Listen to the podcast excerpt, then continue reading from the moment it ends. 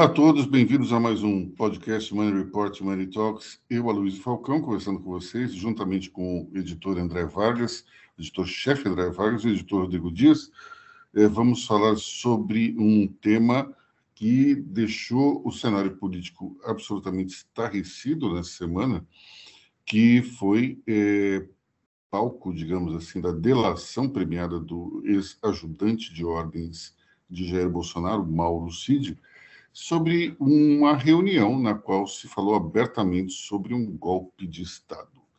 A entrada do Exército em campo para melar eh, a condução democrática do país. Eh, segundo Mauro Cid, houve uma reunião envolvendo os ministros das Forças Armadas, na qual se discutiu abertamente a possibilidade de um golpe de Estado. Eh, durante esse encontro, é, que contou com a presença do presidente da época, Jair Bolsonaro, é, se falou abertamente na confecção de uma minuta que desse aos, aos militares os plenos poderes de intervenção.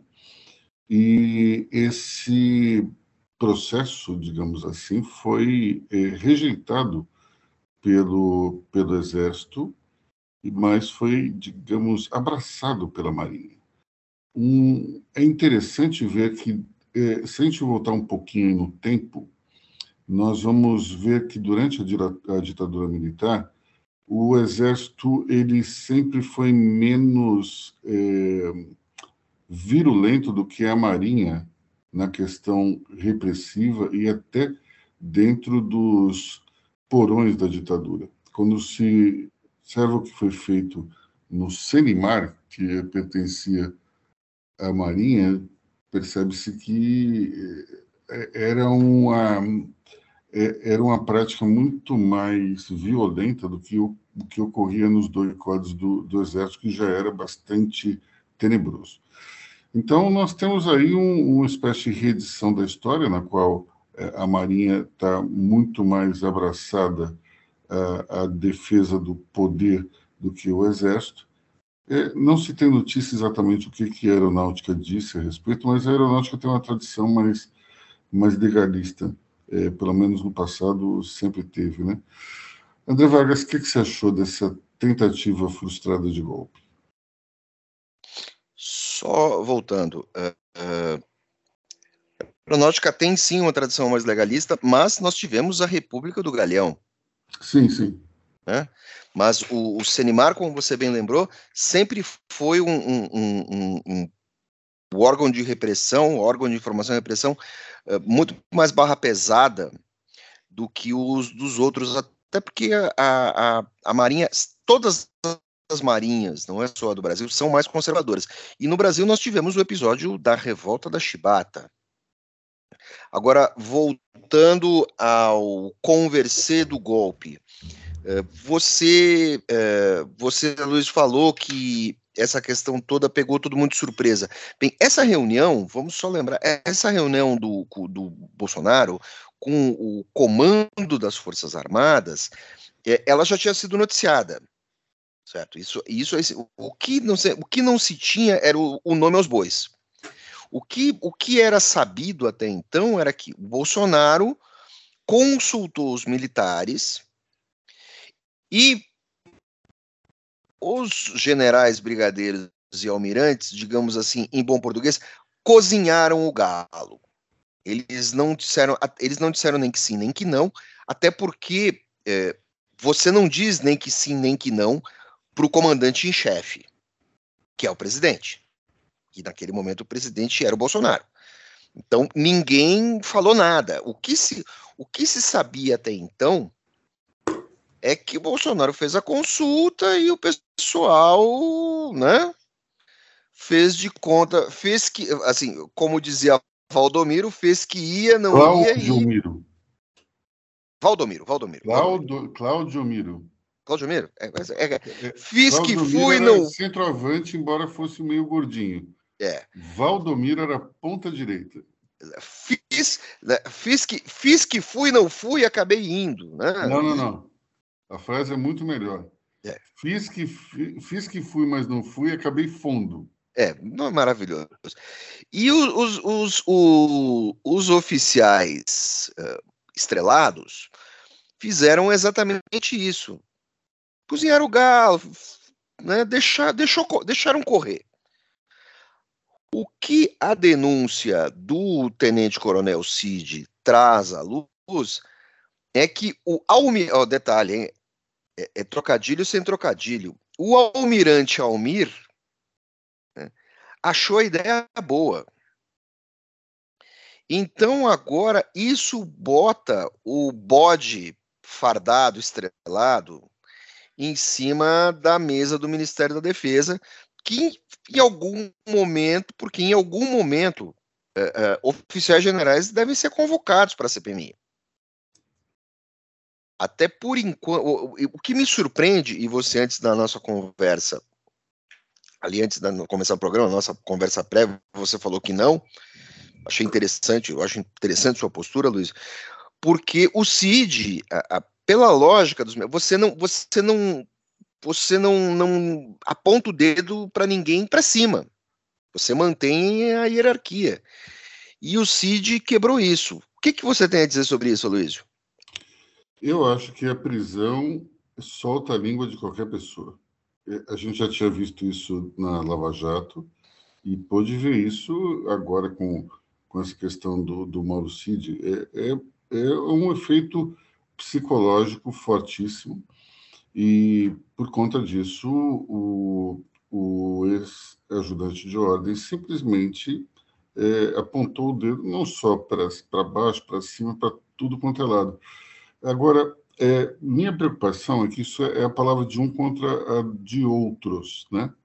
Vamos ver como é que isso se desenrola, porque dentro do processo de delação é preciso provar aquilo que se fala. Como é que ele vai provar? Ele gravou essa conversa? Acho que não. Se ele não gravou, ele é, para que essa informação ela seja corroborada, algum presente precisa admitir. Um deles, que é o ex-presidente Bolsonaro, já negou que isso tenha ocorrido. Vamos ver agora se o, o general vai falar ou não. Né?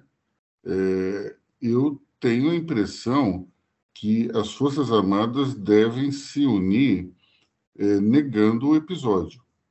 Agora, posso estar errado também, mas eu, eu acho que tem um ponto importante. Ontem eu vi um, um comentário é, no rádio de um jornalista bastante sênior, dizendo que o, deveria haver uma punição até para o general que negou o golpe, é, dizendo que esse militar deveria ter denunciado essa, essa manobra. Eu, particularmente, não acho que isso deva ocorrer.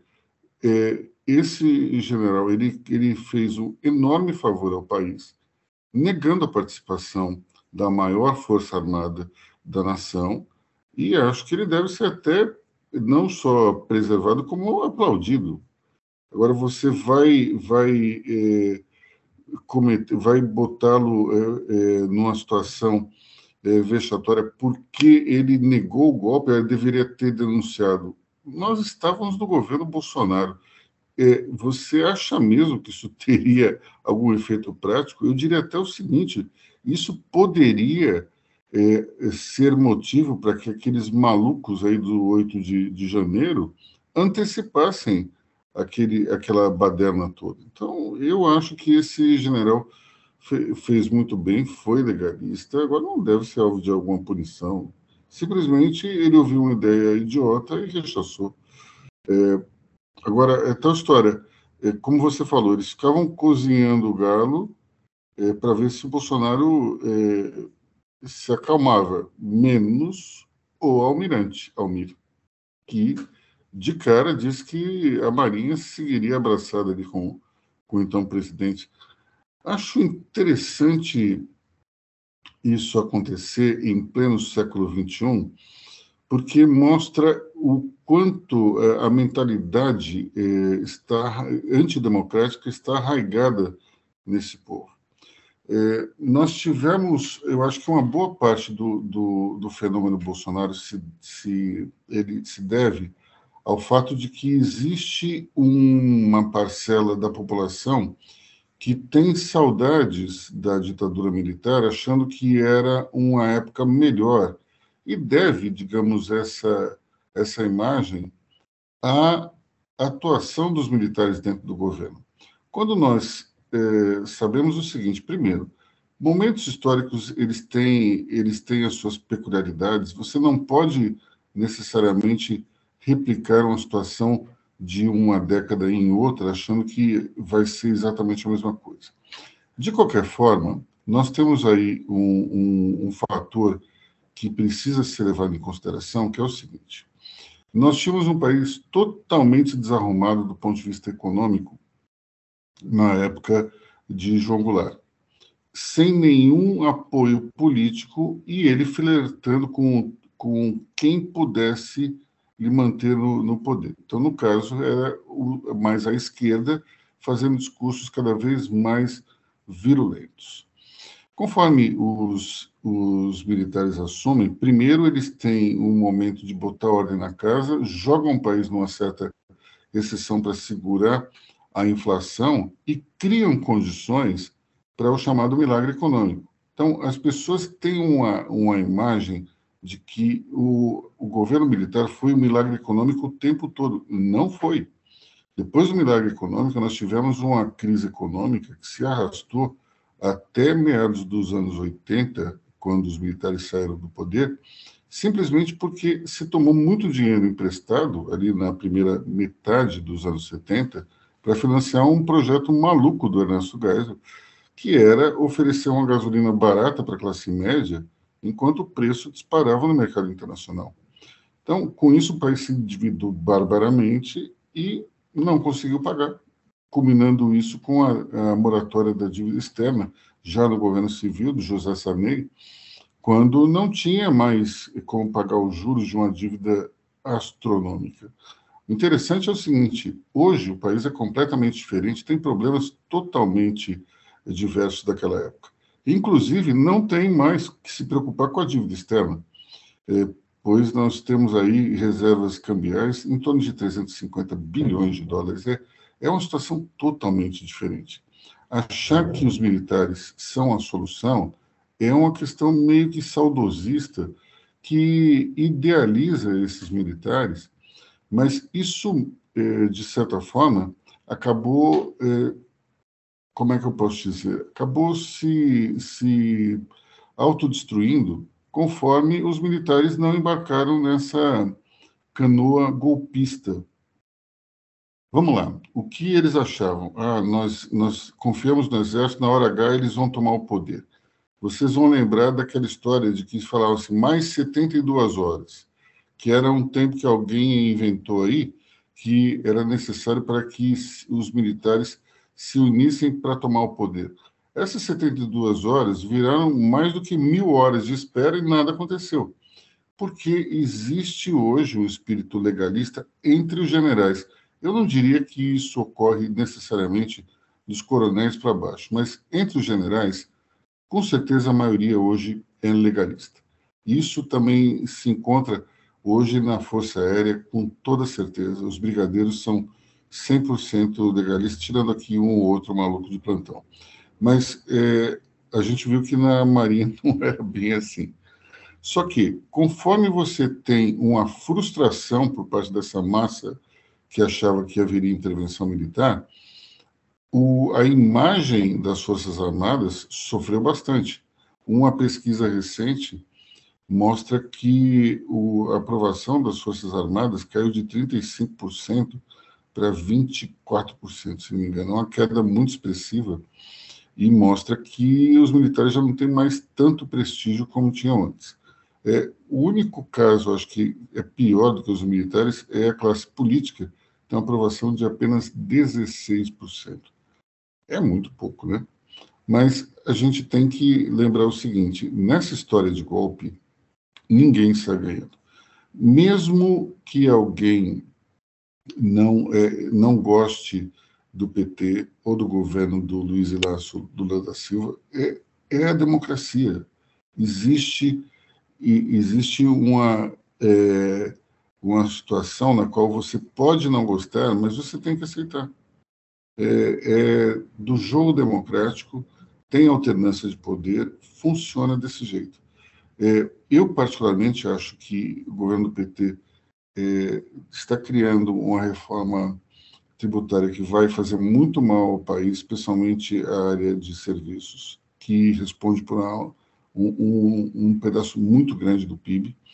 Acredito que o governo eh, queira inchar eh, a sua estrutura, vai, de alguma maneira, aumentar a arrecadação, não necessariamente aumentando os impostos, mas criando uma máquina mais eficaz. E acredito que o ambiente de negócios está muito contaminado pela, pela cultura anti-mercado que existe em Brasília. Tudo isso é muito ruim. Agora, quem escolheu foi a maioria. Então, se a maioria escolheu, nós temos que lidar com essas adversidades e tentar enfrentá-las dentro do, das regras democráticas. O que não pode acontecer é justamente é, transferir as nossas frustrações e insatisfações para o Exército é, pedindo intervenção. A ditadura nunca é boa. A ditadura, você sabe como ela começa e nunca sabe como ela termina. No caso de 64, é bom a gente lembrar. Os militares assumiram dizendo que iriam fazer um governo de transição para que novas eleições fossem convocadas em 1966. Isso nunca aconteceu.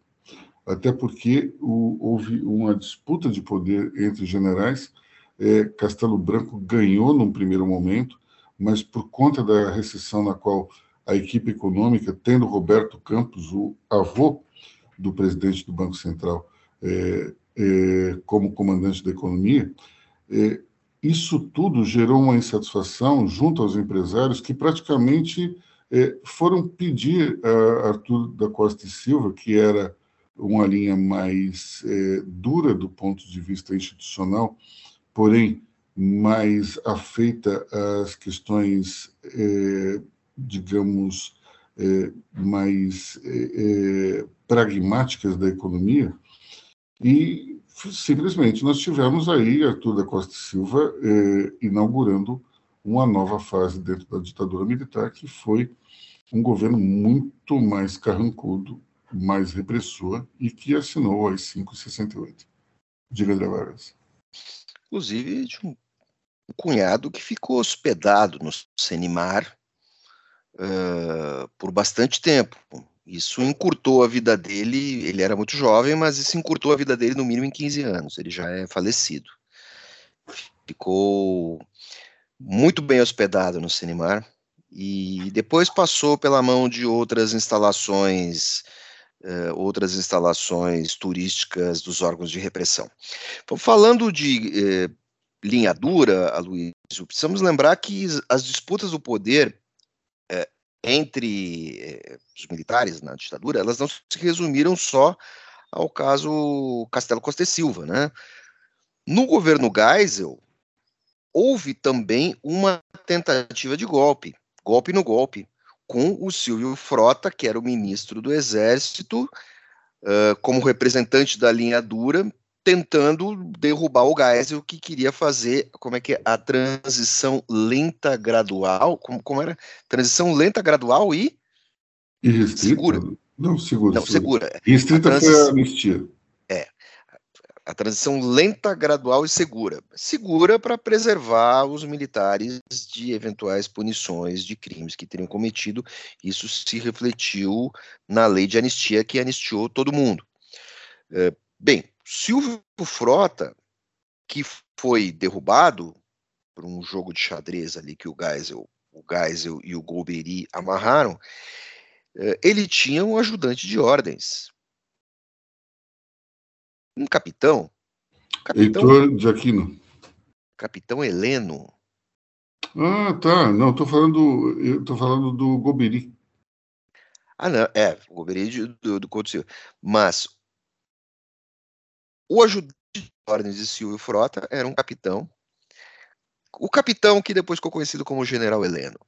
Gostaria de saber se o general Heleno em algum momento vai ser convocado para a CPMI, porque agora está começando, isso está começando a se desenhar, né? O general Heleno ontem é, negou que é, soubesse qualquer tentativa de golpe e tal, mas é interessante essa, essa lembrança aí do Silvio Frota, porque o Geisel, ele, ele, ele se houve uma tentativa de golpe em cima do golpe, o Geisel deu um golpe em cima da tentativa de golpe, porque ele juntou todos os comandantes de exército numa reunião lá em Brasília, no momento em que o Silvio Frota iria fazer algum tipo de ação para tentar é, tomar o poder. E, e, com isso foi bem interessante. Na hora que o Silvio Frota imaginou que poderia é, falar com os comandantes, todos os comandantes estavam reunidos com o Geisel. Diga, lá. O... o Frota estava no avião. O Frota estava no avião. Enquanto o Frota, enquanto Frota voava, o Geisel reuniu os militares, todos os comandantes das, das regiões militares, todos numa grande reunião. Quando o Frota chegou para amarrar o, o, golpe do golpe, o contragolpe estava pronto, porque o, o, o Geisel estava com todo mundo reunido, e aí ninguém dá o contra diretamente ao comandante em chefe, né? Sempre tem que ir alguém lá para para dar paulada, o cara balançar e o resto da turma ir, ir de roldão. Mas ao aí final, nós temos ao final desse processo, o então presidente Geisel ele profere uma frase que ficou famosa em relação à tentativa de golpe, que foi: "O cargo é meu". Bem, eu acho que isso vale para hoje também, né? Diga, Rodrigo. Eu só queria, para a gente fechar, antes da gente passar para o próximo tema, é, só fazer uma observação em relação à militância bolsonarista. É, o CID, de, desde a da noite da quinta-feira para sexta-feira, dia 22 de setembro, é, no qual foi, foi dada publicidade a, a, ao depoimento de Mauro Cid, a militância bolsonarista tem virado a chave e, e assim, é, é, naquele famoso, o famoso ditado é que a pessoa cospe para cima, né? Assim, a, a, militância bolsonarista, ela, ela critica muito a esquerda, com aquela tradicional narrativa, né, que tudo é narrativa. Mas, olha, é, desde quando o Cid é, apontou os fuzis para o próprio QG bolsonarista, a narrativa da, da militância mudou, é, é, é, a ponto de, de, de, fazer um questionamento: qual foi o erro? É, qual foi o erro de Bolsonaro em relação a, a, a, ao possível, ao fictício golpe? Ora, é, você flertar, você flertar com golpe, só o fato do Bolsonaro ter flertado com golpe, cogitado possibilidade, minuta, reunião com, com, com, com generais, almirantes, enfim, isso já gerou um caos absurdo. E hoje essa virada de chave é tão grande que o QG bolsonarista está reunido para bolar uma estratégia de como fuzilar Mauro Cid. Então, então, assim, essa relação de confiança, né? Bolsonaro era, o, é, é, era ajudante de ordens, essa relação não tem como, já não volta mais. Então, é impressionante como o, a militância bolsonarista também utiliza o mesmo argumento da narrativa, né, é, dessa mudança de narrativa, para poder justificar que flertar com golpe não daria em nada. Olha, mas tem um ponto interessante aí que é o seguinte: o Bolsonaro deu uma entrevista à Folha de São Paulo, se não me engano, dizendo que o Mauro Cid era uma pessoa honesta e que não iria inventar nada. É, achei, um, achei de uma, uma, um excesso de confiança ou de autoconfiança do ex-presidente Bolsonaro, porque ele não tem muita noção de como as coisas funcionam. A pessoa, ela, eu acho que ele confundiu aquele assessor que era absolutamente subserviente uma pessoa que ficou meses na prisão. Isso muda completamente a perspectiva dos outros. É, e acaba sendo, imagino, uma tortura psicológica também. Agora, eu não acho que, é, ao contrário do Antônio Palocci, ficou dois anos no Chilindró, o Mauro Cid iria inventar as coisas que ele contou para para o, o, pessoal aí do, do Ministério Público e da Polícia Federal. A impressão que eu tenho é que simplesmente ele abriu a torneira e falou tudo aquilo que ele tinha experimentado. É, é muito complicado. Uma, eu acho que uma coisa é você manda um emissário conversar com alguém e daí é, nesse processo você não se compromete. A outra coisa é você estar na reunião como o presidente esteve. Isso é muito complicado. Não sei se vai ser provado, esse é o problema. Diga, André. Eu acho que, invariavelmente, uh, generais, almirantes e brigadeiros vão ter que fazer o que não gostam, dar explicação numa CPI. Outro ponto interessante uh, da vida na caserna, da vida castrense, uh, é o seguinte: militar produz relatório. Militar não vai no banheiro sem fazer um relatório, sem dar um informe. Em, algum, em alguma gaveta tem algum papelzinho timbrado falando sobre isso. Porque essa reunião, apesar de ser uma reunião, uh, uh, ao que me parece, extraoficial, fora da agenda, esses caras tiveram que ser convocados, esses caras foram chamados por, nem que seja por WhatsApp. Então, alguma prova circunstancial disso deve existir. E você tem uma outra coisa: você tem as disputas internas entre os militares. E existem oficiais altamente graduados que alguns são inimigos dos outros desde, desde a academia. Uh, algum tempo atrás eu escrevi que nós, no, o Brasil viveria um festival de delações à medida que as coisas começassem a apertar. Essa semana começaram a ser condenados os primeiros quatro quatro participantes dos golpes, são quatro Zé Manés. Mas assim, se Zé Mané pega 17 anos, oficial general pega quanto? Então, assim, o, o, temos que lembrar que o aviso está dado, a água a água está subindo. Então, assim, daqui a pouco vai vazar algum documento. Eu acho que, eu acho que essa possibilidade não pode ser deixada de lado. Deixa eu perguntar uma coisa. Qual é a relação entre essa reunião na qual se discute a criação de uma minuta golpista com uma minuta golpista que de fato foi encontrada é, na, no cofre do ex-ministro da Justiça, Anderson Torres. Será que é a mesma? É o mesmo papel? Eu, bom, por se tratar de uma minuta, devemos entender que podem existir duas ou três minutas, já que uma minuta é um, é um pré-documento, né? Agora, o, o, interessante é o seguinte, né? A minuta é um, é um, um é um documento que ensaia uma ilegalidade. Isso não quer dizer que ela seja legal em si. Ao ensaiar uma ilegalidade, ela já é ilegal. Ponto, acabou. Acabou, não tem, a minuta é ilegal. Essa versão encontrada, como qualquer outra que possa ter.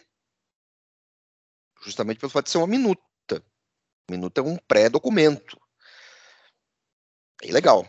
Agora é interessante muito. como existe de fato uma um paralelo que pode ser traçado entre o ex-presidente Jair Bolsonaro e o ex-presidente americano Donald Trump. Eles têm, de fato, muitas características em comum e a tentativa, pelo menos a ideia de se discutir um golpe, ocorreu nas duas administrações. Trump foi um pouco mais, digamos, é, midiático, é, convocando os malucos lá a invadirem o Capitólio, mas é, o presidente Jair Bolsonaro, quando é dono do mandato, ele tentou articular essa conversa. A questão é como é que será que isso se deu assim? É, porque muitas vezes um presidente ele não precisa falar alguma coisa para, dar, para deixar sua, sua intenção aparente. E ele, muitas vezes, ele pode é, fazer com que alguém diga por ele e ele fique quieto. É, quando você vê é, narrativas de outras reuniões com Bolsonaro, você vê que ele fica quieto na reunião com o hacker, naquela conversa maluca lá do, do deputado, esqueci o nome, que queria armar para o Sérgio Moro, ou melhor, queriam que ele armasse para o Sérgio Moro. É, todas essas situações, o Bolsonaro fica um esfinge ouvindo, é, não sei se com medo de ser gravado, Marcos Duval, exatamente. É, mas ele não fala nada. Se é, for comprovado que o Mauro Cid está falando a verdade, seria a primeira vez que ele teria se manifestado é, em favor de, de um golpe, de uma ruptura democrática. Então, nós temos aí uma situação muito complicada. Agora, vamos só para encerrar. Diante disso, vamos supor que nós é, consigamos uma prova de que Bolsonaro de fato propôs um golpe. Ele poderá ser preso Bom, nós temos aqui um, um, um polegar para cima. Há, há previsão legal para isso. Então, tentativa de homicídio é um crime. Tentativa de golpe também é um crime, né? Porque ele atenta contra o Estado de Direito, está previsto é, dentro do nosso, dentro da nossa Constituição. Uh, eu acho que é, a prisão de Bolsonaro, caso ela ocorra, ela pode é, criar um efeito Lula, eu imagino, dentro do bolsonarismo. Gente acampada na frente da prisão, protestos, acho que vai ter, vai ser uma loucura. E acredito, inclusive, que Bolsonaro vai ser promovido à categoria mártir em função uma prisão como essa. É, eu não sei se isso para o cenário político é uma boa saída, mas a lei é a lei, ela tem que ser evidentemente cumprida. Só que eu acho que o fato de não haver gravação e por enquanto não haver nenhum depoimento que corrobore o que diga o que diz Mauro Cid, talvez isso é, caia num limbo do tipo diz que me diz ou no máximo vire um, um um slide de PowerPoint semelhante àquele que o Deltan Dallagnol fez para o Lula. Né? É, são evidências, mas não são é, provas cabais definitivas.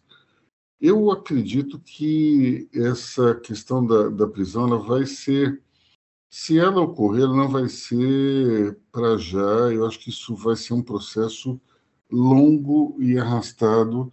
Acredito que o próprio STF sempre quis cutucar Bolsonaro. Acho que tem alguns ministros que querem prendê-lo, mas outros que não querem.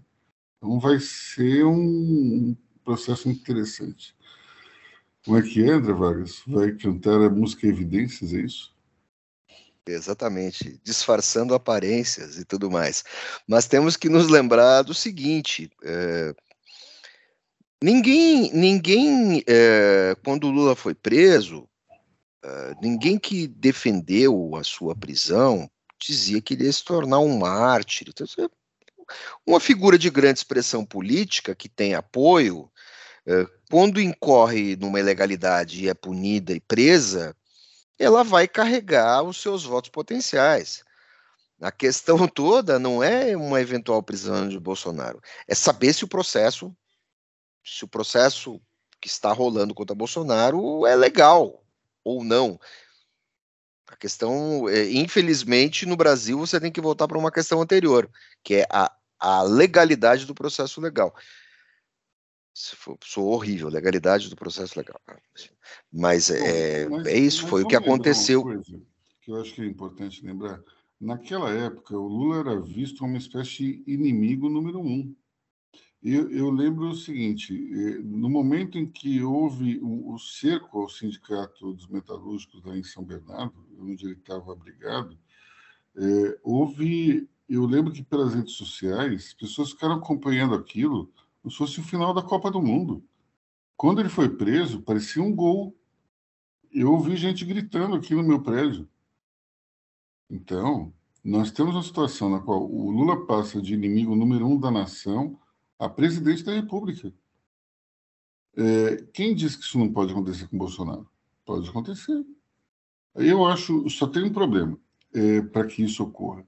Ele precisaria ter a maioria no, no STF, ele não tem. O Lula, ele hoje tem a maioria do STF é, é, é, de ministros que foram indicados na gestão dele ou na gestão de Dilma, nas gestões, aliás, né? Então, com isso, ele, ele tem uma condição muito melhor de se safar das questões legais do que Bolsonaro. Bolsonaro tem dois a favor dele, se é que a gente pode dizer que são dois mesmo. Porque na hora do vamos ver, a gente viu várias vezes ministros dando interpretações criativas justamente que não queriam se comprometer. O próprio é, a própria operação Lava Jato fez com que vários ministros indicados por petistas virassem a casaca momentaneamente. Ministros esses que hoje estão é, é, apontando todos os erros e defeitos da, da Lava Jato, mas que, se você voltar no tempo, você vai ver que ficaram todos quietinhos. O único ministro que criticou Sérgio Moro desde o momento zero e continuou batendo na Lava Jato em todas as circunstâncias foi o Gilmar Mendes. A gente pode falar o que for do Gilmar Mendes, mas uma coisa certa, ele está se lixando para a opinião pública. Ele jamais joga para a torcida. Ele, ele segue ali os seus princípios. É, Gilmar Mendes indicado por Fernando Henrique Cardoso. Né? Aí a gente vê que, que existe uma certa diferença. É, muitas pessoas criticam o Gilmar Mendes, é, mas ele tem uma característica interessante, além dessa de não ligar para o que diz a opinião pública, que é uma, um, uma, um refinamento técnico muito grande. Que isso não é uma coisa que se enxerga em todo ministro do STF. Ele conhece profundamente a lei. Você pode ver que em todas as vezes que tem alguma, alguma manifestação criativa, da interpretação da Constituição, raramente com ele, embora isso já tenha acontecido, né? Vamos dizer que, eh, eh, na verdade, um juiz da Suprema Corte, um ser humano também, está, está digamos, sujeito a, a, ao, ao, às eh, razões do ego. Mas, eh, como bem observou o André Vargas aqui, eh, André Mendonça e Cássio Nunes, eles são os reis da interpretação criativa são os mais novos, talvez por isso, ou talvez pela sua origem bolsonarista, a gente não sabe exatamente o, o porquê. É, mas o fato é o seguinte: é, nós temos hoje uma, uma maioria que é anti-bolsonarista, não digo nem que é petista, mas é, é, talvez a figura mais anti-bolsonarista que nós tenhamos lá seja do Alexandre de Moraes, que foi indicado por Michel Temer. Então, é, nós precisamos ver aí essa história do Márcio, como é, como é que ela funciona, porque eu não vejo uma saída legal para Bolsonaro se ele for preso ou não é, é, ou mesmo alguma outra coisa do gênero, mas o, o, STF ele não, eu acho que dificilmente ele concederia é, a Bolsonaro um benefício foi concedido a Lula quando se é, anularam é, se anulou processo, se anulou provas, enfim, esse tipo de coisa não consigo ver acontecendo em prol de Bolsonaro. Mas estamos no Brasil, no Brasil tudo é possível, como diria o ministro, ex-ministro Malan, Pedro Malan, até o passado no Brasil é incerto, então nós não podemos exatamente é, cravar um prognóstico, mas eu arrisco dizer que é, se Bolsonaro for preso, não vai ser uma coisa muito rápida, vai ser um, um processo um tanto demorado, com, como foi, por exemplo, o de Lula. O de Lula, é, entre se decidir, entre a intenção de prendê-lo e a prisão efetivamente é, feita, se demorou um ano e meio, dois anos. Então, não vejo uma coisa muito diferente com Bolsonaro. Não enxergaria esse ano. Se ocorrer, vai ser uma surpresa para mim. Bom, pessoal, acho que ficamos já há muito tempo falando sobre esse tema, né? É, André Vargas, o que mais você tem a, a acrescentar. Eu não tenho mais nada a acrescentar, Luiz. Acho que esgotamos o assunto. Eu só acho que dessa cumbuca, dessa cumbuca aí do CID vai sair mais coisa. Olha, é, e, e... eu acho que já saiu, né? Porque foi simplesmente um vazamento ali entre uma coisa. Quem soltou isso? A Bela Megali, se não me engano, do Globo, né?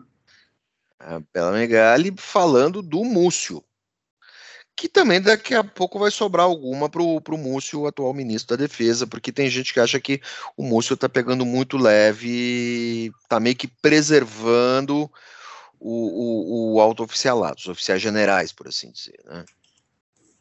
Eu acho que é isso.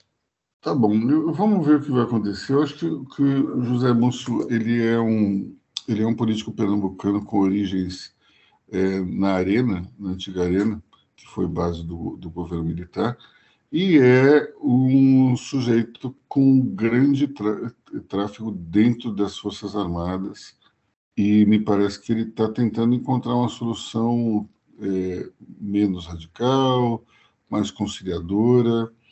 É, não sei se ele combina muito com esse Lula 3 que a gente já viu, que é um tanto quanto raivoso e vingativo. Né? Bom, é isso aí, pessoal. Vamos ficando por aqui. Um grande fim de semana para você. Amanhã a gente volta. Até amanhã. Até a próxima, pessoal.